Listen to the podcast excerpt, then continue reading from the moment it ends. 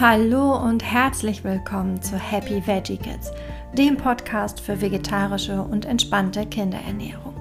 Ich bin Jenny von Nom Nom Kids und ich möchte dir zeigen, wie eine entspannte und vegetarische Ernährung bei Babys und Kleinkindern aussehen kann. Ohne Zwang, ohne Druck und mit gutem Gewissen.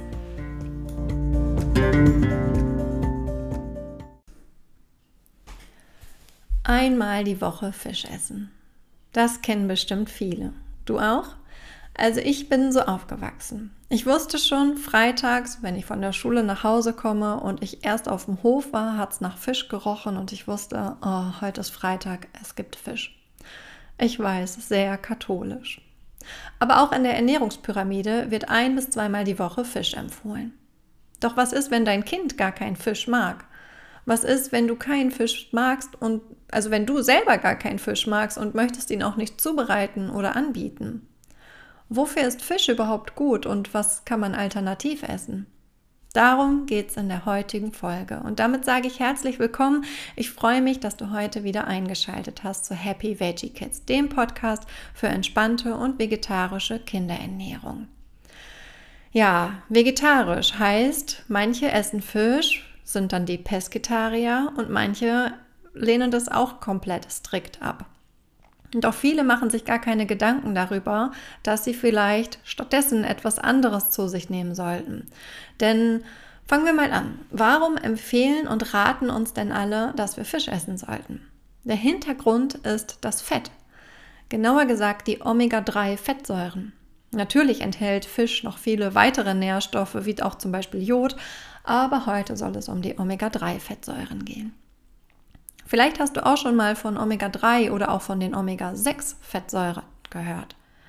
Wir brauchen auf jeden Fall beide und zwar in einem geeigneten Verhältnis. Wie genau dieses Verhältnis ist, hat man wissenschaftlich noch nicht so ganz definiert. Und in unserer heutigen modernen Ernährung ist es aber eher ein Ungleichgewicht und es führt zu einem Überschuss an Omega-6-Fettsäuren, welche verstärkt in Fleisch, Wurst, Sonnenblumen oder Distelöl enthalten sind und somit eben auch in vielen Fertigprodukten. Ja, und dieses Überverhältnis oder dieser Überschuss an Omega-6-Fettsäuren führt unter anderem zu chronischen Entzündungsprozessen. Und deswegen ist es auch wichtig, auf ein Gleichgewicht der beiden Fettsäuren zu achten. Also wir wollen die Omega-6-Fettsäuren nicht verteufeln. Auch die brauchen wir eben in einem geeigneten Verhältnis. Und wenn man jetzt den Fisch weglässt, ja, dann fehlt auch ein wichtiger Lieferant an den Omega-3-Fettsäuren. Und die sind eben in der pflanzenbasierten, veganen oder eben auch in der vegetarischen Ernährung, wenn man keine Meerestiere isst, ein kritischer Nährstoff. Ja, und wofür brauchen wir denn die Omega-3-Fettsäuren? Die sind einfach so wertvoll für uns, da sie uns zuallererst mal Energie liefern. Klar, Fett. Fett liefert Energie. Und wir brauchen Fett. Fett ist nicht schlimm. Wir brauchen Fett, um ähm, zu wachsen für die Kinder, um geeignete Polster auch zu machen für also gerade auch die Omega-3-Fettsäuren schützen uns einfach vor Entzündungen, stärken unser Immunsystem, sie fördern unsere Gehirnentwicklung und unser Herz-Kreislauf-System.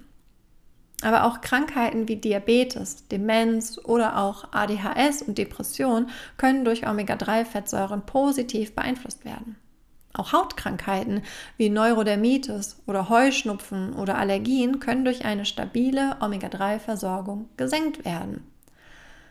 Also eben auch schon in der Schwangerschaft hat man einen erhöhten Bedarf an Omega-3-Fettsäuren. Und du kannst, wenn du ausreichend mit Omega-3 versorgt bist, das Risiko für eben solche Krankheiten bei deinem Kind minimieren.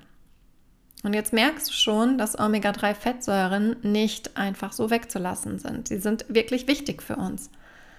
Der Fisch hingegen, den kann man weglassen.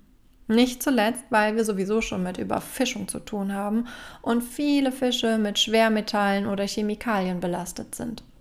Fisch aus konventionellen Aquakulturen lässt qualitativ sowieso sehr zu wünschen übrig. Also schmeckt ja auch irgendwie ganz anders. Gesundheitlich spricht aber nichts gegen den Verzehr von Fisch. Das heißt, wenn du gerne mal Fisch isst oder möchtest auch, dass dein Kind mal gerne Fisch isst, ähm, dann spricht da überhaupt nichts dagegen. Ich würde allerdings wirklich auf die Qualität hier achten, dass der Fisch aus sauberen Gewässern und biologischer Aquakultur stammt. Aber wenn du oder dein Kind wirklich gar keinen Fisch möchtet und ähm, du dich jetzt fragst, okay, ich habe jetzt verstanden, Omega-3-Fettsäuren sind total wichtig, was kann ich denn dann jetzt servieren? Was kann ich meinem Kind oder für mich selber ähm, dann machen? Am besten kannst du den Bedarf mit Nüssen, Samen und Avocados decken.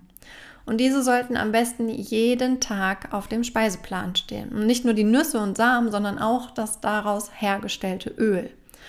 Und gute Omega-3-Quellen sind vor allem Walnüsse, Hanfsamen, Leinsamen oder Chiasamen. Bei kleinen Kindern kannst du wunderbar zu Nussmus greifen. Oder eben halt auch das daraus hergestellte Öl, wie zum Beispiel Leinöl, kannst du jeden Tag in den Brei oder ins Müsli geben. Jetzt gibt es manche Stimmen, die sagen, Leinöl reiche zur Deckung alleine nicht aus. Und damit werden zwei ganz bestimmte Omega-3-Fettsäuren gemeint. Es handelt sich hierbei um EPA und DHA. Wie sie lateinisch ausgesprochen werden, erspare ich dir an dieser Stelle. Aber diese beiden werden in Fisch und Algen, also sie kommen halt in Fisch und Algen vor und nicht in den pflanzlichen Quellen, die ich gerade genannt habe. Aber gerade diese beiden Fettsäuren, EPA und DHA, sind für uns sehr wichtig. Und zu einem gewissen Grad kann unser Körper diese marinen Fettsäuren selbst herstellen. Aber auch das ist halt von Alter, Gesundheitszustand, Genetik, Stress, ja und auch wie die generelle Nährstoffzufuhr ist absolut unterschiedlich und auch abhängig.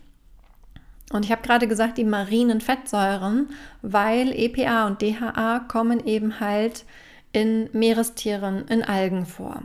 Und deswegen kannst du ein Leinöl verwenden, welches mit DHA und EPA angereichert ist. Das steht dann extra auf dem Etikett. Das wird extra ausgezeichnet.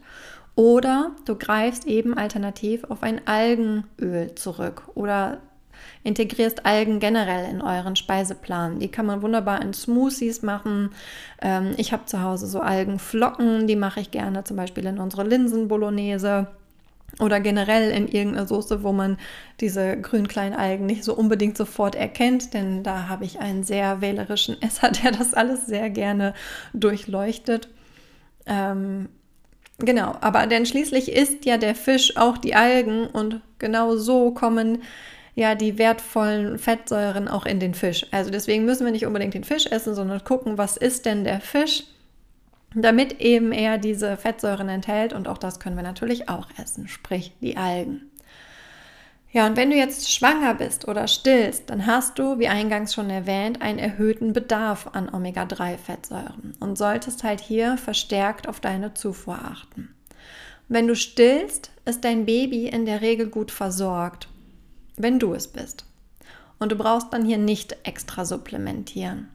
Du kannst in der Beikost langsam damit anfangen, zum Beispiel wenn du morgens ein ähm, Getreidebrei machst oder ähm, auch mittags irgendwie, wobei ich würde es eher in einen kalten Brei machen oder in ein kaltes Müsli, dann kannst du hier etwas Leinöl oder eben Algeöl mit einführen, damit sich dein Baby erstens an den Geschmack gewöhnt und damit du bei dir auch eine Gewöhnung etablierst. Denn so gehört es einfach schon dazu, dass wenn es morgens einfach Müsli gibt, dann kommt da eben auch ein bisschen Lein- oder Algenöl hinein. Es gibt je nach Hersteller Algen- und Fischöl in verschiedenen Dosierungen und auch in verschiedenen Geschmäckern. Denn ich sage es gleich vorweg, auch wenn ein zitroniger Geschmack am Algenöl steht, schmeckt es dennoch irgendwie fischig und wird nicht von jedem Kind angenommen. Da heißt es eben einfach ausprobieren. Also einfach so auf einen Teelöffel und pur in den Mund nehmen. Also Hut ab, wenn dein Kind das macht. Mein macht es nicht. Es gibt aber auch Drops, die sind im Verhältnis ziemlich teuer Mm, aber die schmecken dann eben halt nicht so fischig und die werden von den Kindern dann eher angenommen. Also da heißt es einfach durchprobieren, ausprobieren, was dir beliebt, was deinem Kind beliebt. Wichtig ist einfach nur darauf zu achten, dass das einfach jeden Tag in den Speiseplan integriert wird. Ja, ich hoffe, ich konnte dir heute einen kleinen Überblick über eine fischfreie Ernährung geben und freue mich, wenn du das nächste Mal auch wieder einschaltest.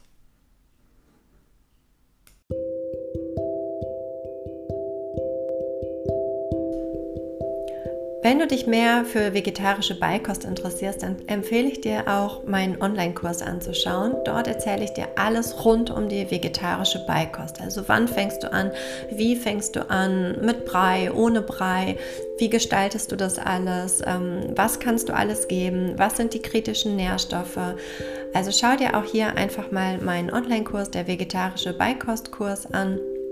Und wenn dir mein Podcast gefällt, dann würde ich mich sehr über eine Bewertung bei Spotify oder Apple Podcast freuen, denn dann wird mein Podcast noch besser gerankt und ich kann einfach noch mehr Menschen für eine gesunde und vegetarische Kinderernährung sensibilisieren.